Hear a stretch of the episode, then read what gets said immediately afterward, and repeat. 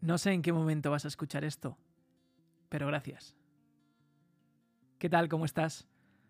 Mi nombre es Alejandro y te doy la bienvenida a lo que es ya el quinto episodio de este podcast, Hablándole a la Luna. Como habrás podido ver, hoy vamos a hablar de autoestima, inseguridad y amor propio. Y bueno, como ya es costumbre, quiero agradecer, quiero agradecerte, agradeceros a todas las personas que hacéis posible este podcast, que um, lo compartís cada, cada uno de los episodios, que habéis hecho que ya en estas pocas semanas que llevamos nos afiancemos dentro de los 50 podcasts más escuchados de, de, habla hispana dentro de Spotify o Apple Podcasts. La verdad que gracias, gracias, gracias. Y bueno, ya sin entretenerme más, vamos con, con la conversación de hoy.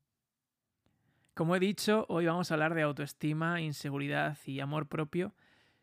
Y bueno, quiero recalcar la cantidad de mensajes eh, acerca de estos temas que me habéis hecho llegar en, estas semanas en mi Instagram, eh, arroba alexfuertolas. He querido rescatar uno de ellos, pero como digo, tanto amigos míos que han escuchado mis podcasts y han dicho, oye Alex, podrías hablar de, la autoestima, podrías hablar del amor propio. Gente cercana a mí y sobre todo todos los mensajes vuestros que mm, me han, me han, me han sorprendido, aunque en realidad no, pero bueno, me han sorprendido que sea un tema tan, tan, tan pedido. Y el mensaje de esta persona decía, me gustaría que en alguno de tus podcasts hablaras sobre la autoestima, inseguridades y el amor propio. Estoy pasando por un mal momento en el que no logro quererme a mí misma por falta de autoestima y está condicionando mi vida personal. Te agradecería un podcast sobre ello. Muchísimas gracias y espero que lo leas. Creo que es la primera vez que puedo generalizar o que voy a generalizar, me voy a tomar esa licencia, me voy a tomar ese riesgo y voy a decir que este podcast es para la persona del mensaje, es para ti, que estás hablando conmigo ahora y, y, es para mí y para todos. Sinceramente, este es un tema que me cuesta hablar. No, no te voy a engañar. Es un tema delicado, es un tema en el cual hay que desnudarse, nunca mejor dicho, y, y dejar salir lo que, lo que uno lleva dentro. Y hoy más que nunca va a ser una conversación entre dos, dos, amigos, entre dos personas, entre dos almas. Eso ya te lo dejo, lo dejo a tu elección para mí hablar de amor es, es lo que más me llena. Si ya me vas conociendo un poco, sabrás que soy un poco intenso. Pero bueno, el amor es lo que más me emociona, es lo que más me hace sentir vivo, es lo que más, más me pone la, la piel de gallina, me hace sonreír, me hace saltar, me hace, me hace moverme. Pero también, a su vez, es lo que más, lo que más me ha dolido y lo que más me duele. Y creo que no aceptar esa dualidad sería, y, y lo fue, un gran error. Como digo, fue un gran error el, el no aceptar que la vida, aparte de ser cíclica, es en gran medida dual. No podemos concebir el sol sin la luna, el día sin la noche, el amor sin el odio, la alegría sin la tristeza, el frío sin el calor, y etcétera, etcétera, etcétera, etcétera, etcétera, etcétera. Que te rompan el corazón duele a mí es el, el dolor más intenso que, que he sentido en los 29 años que tengo de vida. Pero si lo piensas, el corazón es un órgano que bombea sangre. Nada más. Y nada menos. Pero es eso, es un órgano. Es verdad que, que, lo hemos puesto en un contexto romántico y lo hemos asociado al amor, hemos, hemos asociado que lo que sentimos lo sentimos en el corazón y, um, y no, está, no está mal. Pero creo que, sinceramente, lo que de verdad se rompe, lo que de verdad se quiebra, lo que de verdad se resquebraja, es el alma. Porque cuando nos dejan las personas que amamos, de la manera que sea, duele dentro.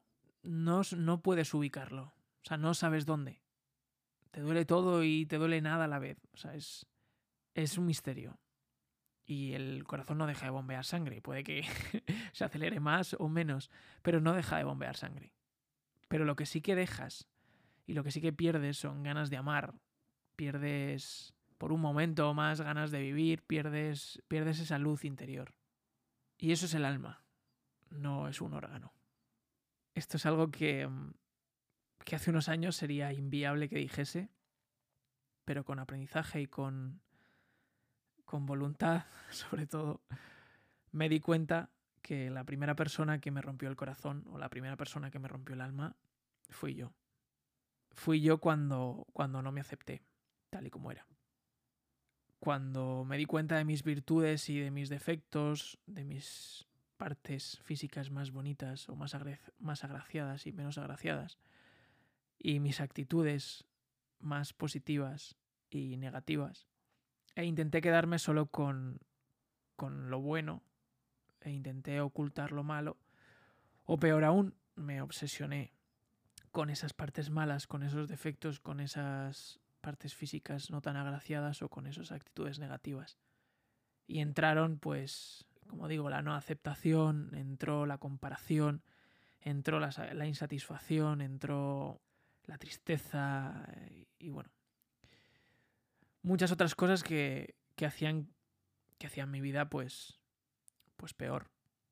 Ahora que me puedo poner en el lugar de mi alma y, y si a ti te ha pasado algo parecido y te pones en el lugar de tu alma o de tu yo interior, pues te darás cuenta que, que duele.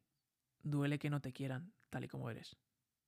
Duele abrirte en canal a alguien y decir, este soy yo o esta soy yo.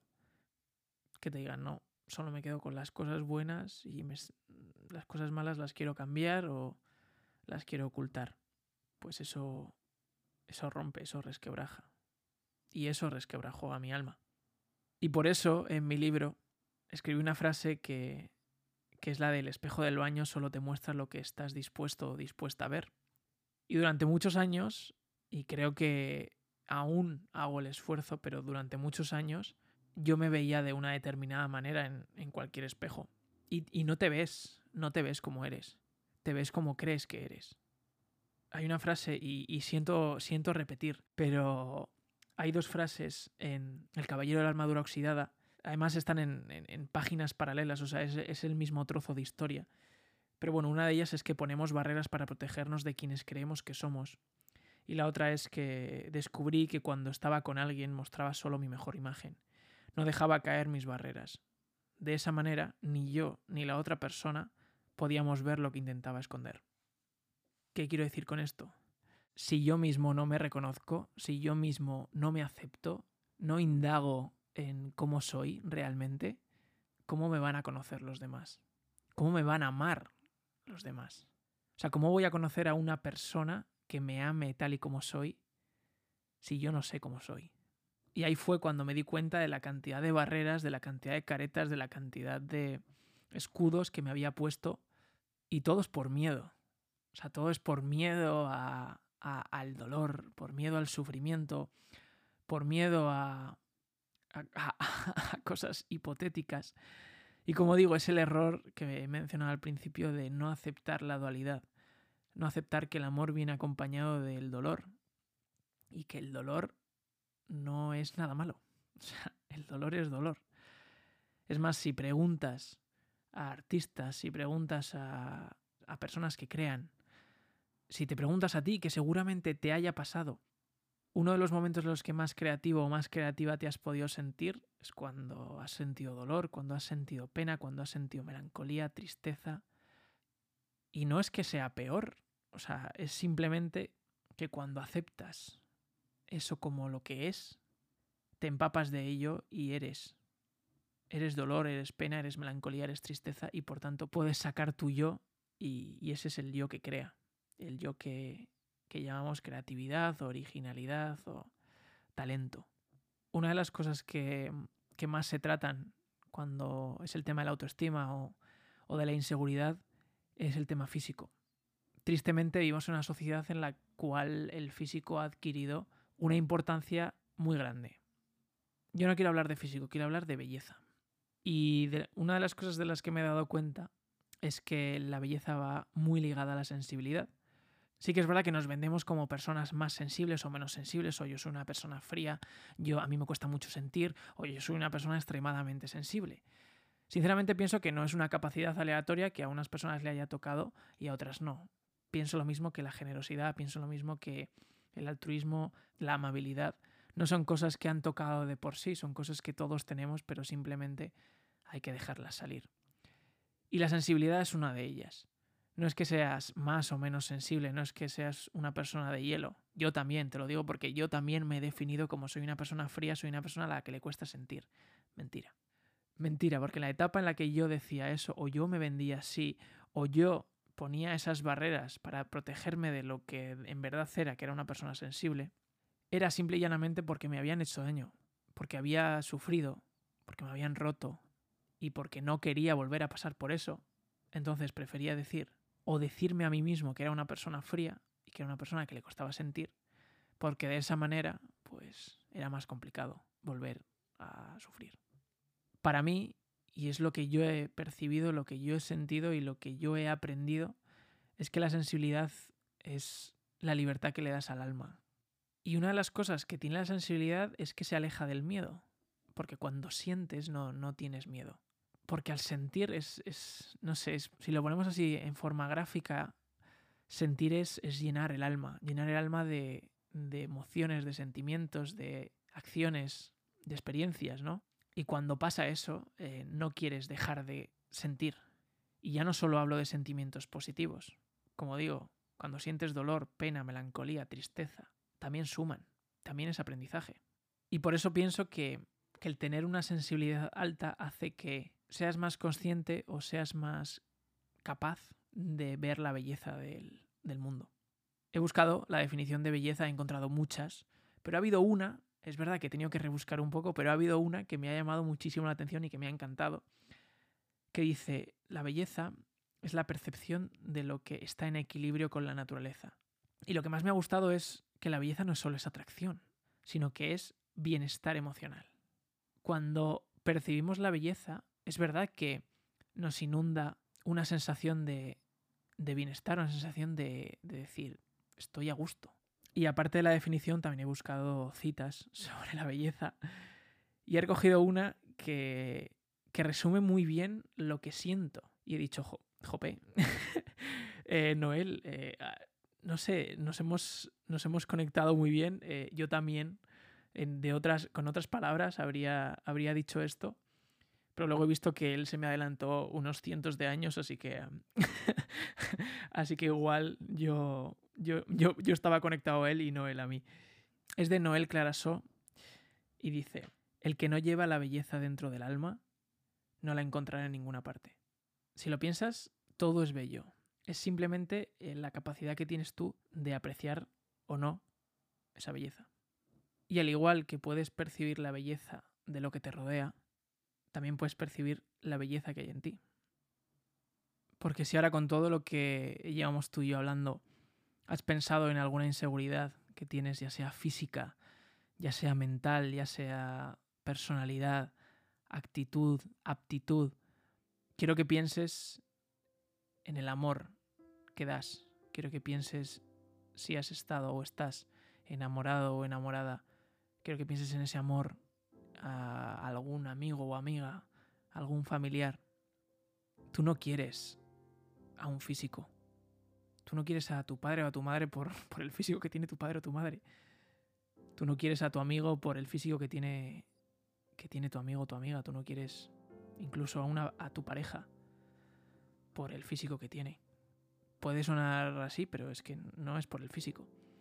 Tampoco quieres a tu padre y a tu madre por su experiencia, ni a tus amigos. Tampoco los quieres por las actitudes o las aptitudes que tienen tus padres o que tienen tus amigos o que tiene tu pareja. Incluso, y esto, esto aún choca más, pero no quieres a tus padres por su personalidad, ni a tus amigos los quieres por su personalidad, ni a tu pareja. Los quieres por el todo. Los quieres por esa esencia, por ese alma que tienen, por ese algo inexplicable que te hace quererlos. Pues de la misma manera te deberías querer a ti. No te deberías querer más o menos por tu físico, ni por tu personalidad, ni por tus aptitudes o actitudes.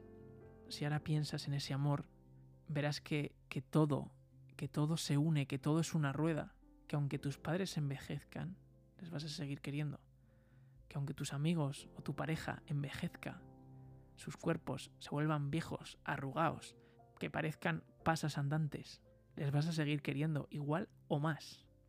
Que aunque tus padres, tus amigos o tu pareja maduren, cambien, sean personas más o menos expertas o diferentes, porque la vida cambia a las personas.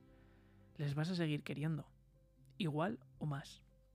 Y porque aprendan o dejen de aprender algunas aptitudes o actitudes, lo mismo, pues lo mismo contigo. Porque el amor es ciego, pero no es que sea ciego porque no, no veamos, es ciego porque la luz de cada uno brilla tanto que nos ciega. Porque nos enamoramos de las almas.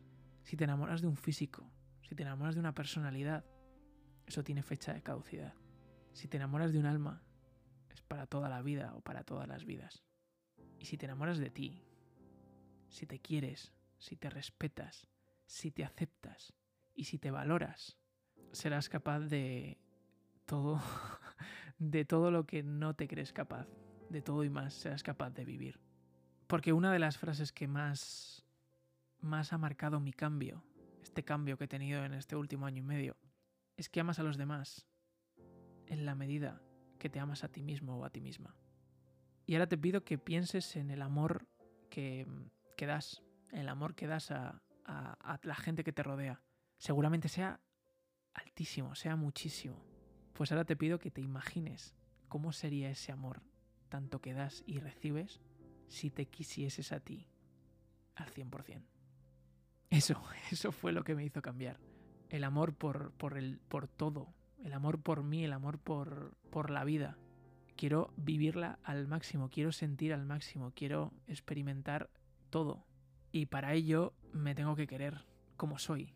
Porque porque no va a haber otro, porque soy como soy. Y hasta que no deje de huir, y creedme que estoy dejando de huir, antes iba corriendo, luego andando, ahora creo que voy ya gateando, pero ya, ya estoy dejando de huir. Hasta que no deje de huir de eso, no voy a ser de verdad yo. Y para corroborar este podcast y la idea de que el alma es lo que brilla, quiero que miréis a alguien a los ojos, a quien sea, Eso me da, me da igual, ya puede ser conocido o desconocido. Simplemente mirarlo o mirarla, sin decir nada. Miraos a los ojos. Me hace gracia cuando decimos, no, yo es que hablo mirando a los ojos. Yo también decía, no, yo cuando hablo miro a los ojos. No. Tú hablas, estás pensando en lo que estás hablando y o estás escuchando lo que te están contando y estás mirando, pero de pasada. No quiero que veáis, quiero que os metáis en el alma. Y si ves a alguien a través de los ojos, sin decir nada más, la demostración de este podcast se hará visible. Pienso que, mm, que la aceptación de uno mismo es vital y pienso también que hay que diferenciarlo de la conformidad. Una cosa es conformarse con lo que uno cree que es y otra cosa es aceptarse. Cuando tú te aceptas, sabes que no hay límites, sabes que puedes cambiar lo que necesites y lo que creas conveniente. Cuando tú te conformas es que te estás acomodando en esas barreras que, que tú mismo o tú misma has creado. Pero como digo, cuando te vas aceptando te vas dando cuenta que, que el alma lo único que quiere es aprender y experimentar. Aprender y experimentar. Y cuando aprendes y experimentas, sientes. Y una de las cosas que nunca quieres dejar ni nunca quieres conformarte es consentir. Gracias por esta bonita conversación y creo que la más intensa hasta la fecha. Espero que hayas sentido y hayas disfrutado lo mismo que, he sentido y he disfrutado yo. Espero que tengas una maravillosa semana y nos vemos el próximo lunes. Un fuerte abrazo.